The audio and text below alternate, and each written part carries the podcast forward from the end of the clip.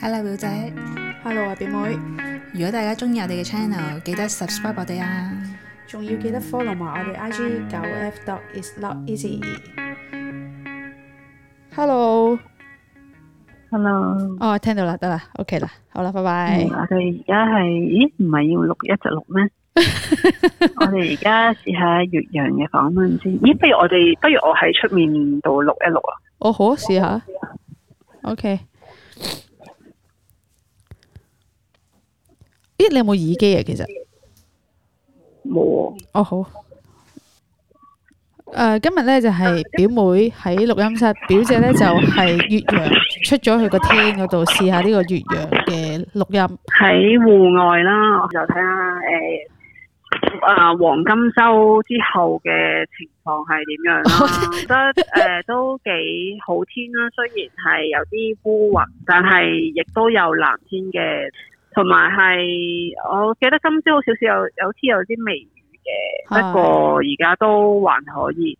即係如果去沙灘就可能會凍親咯，咁所以就着翻件衫會好啲嘅，都有少少涼風嘅，咁就即係因為其實都入秋噶啦，所以大家就要着翻件衫咯。多謝你嘅 tips 啊！係就係、咁你中秋去咗邊啊，表姐？我中秋都係冇咩做喎。啊？有冇食月都唔係餅？冇咩做嘅，我就係做我自己要做嘅事咯。事啦，我冇特別要特登要去邊度啦咁樣嘅。係月餅對我嚟講咧，就都係一件喜能嘅，因為都冇乜特別興趣想食佢，又冇唔係話好好味咁樣。啊哈！你係咪一個好過節嘅人嚟？其實我從來都唔係，即係節日對於你嚟講，其實係有冇意義嘅？ 呢個對我嚟講冇意義。係啊，對於我嚟講咧，嗯我就係普通嘅。某一啲節日嚟講咧，先對我嚟講有啲意義嘅。中秋節啊，嗰啲譬如端午節呢啲，對於我嚟講我就麻麻地嘅，即係我唔係一個好重視節日嘅人咯。啊其實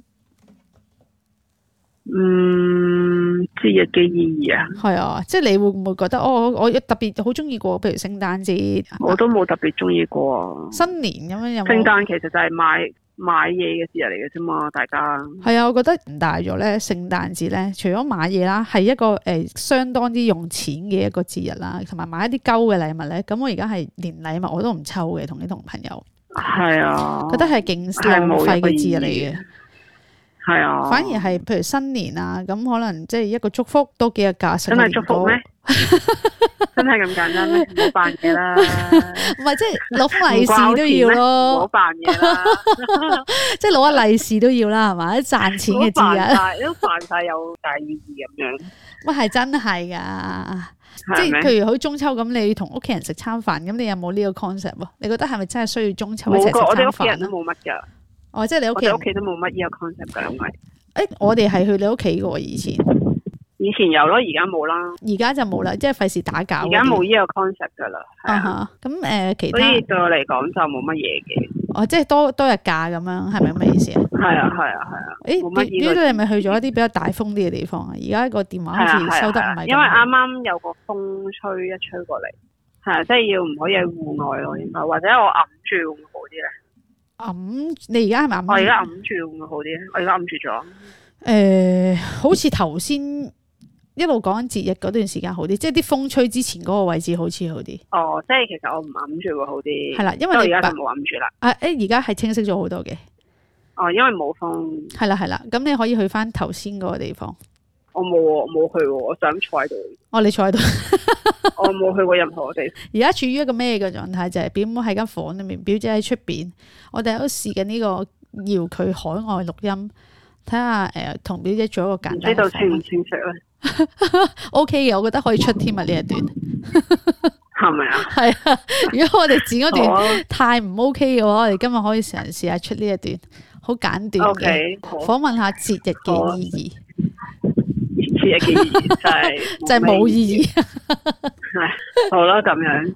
好啦，多謝多謝多謝大家收聽，今集係咁要多講啦。三個多謝，真係真係好多謝喎哦咁梗係啦， 因為我哋錄到咁都真係， 你都仲聽落去嘅話，我真係冇嘢講啊，大佬。 你。O K，好，多謝大家收聽。如果拜你拜。啊，我哋講埋個尾段先啦。哦如果 OK，OK，OK 搞咗，雖然一個海外嘅直播啫，但係我哋都要講埋我哦 OK，OK 哋應該講嘅。如果你哋要唔係，如果你想留言俾我哋，就去我哋 I G 啦，九 F dot is not easy。多謝大家收聽，拜拜。拜拜。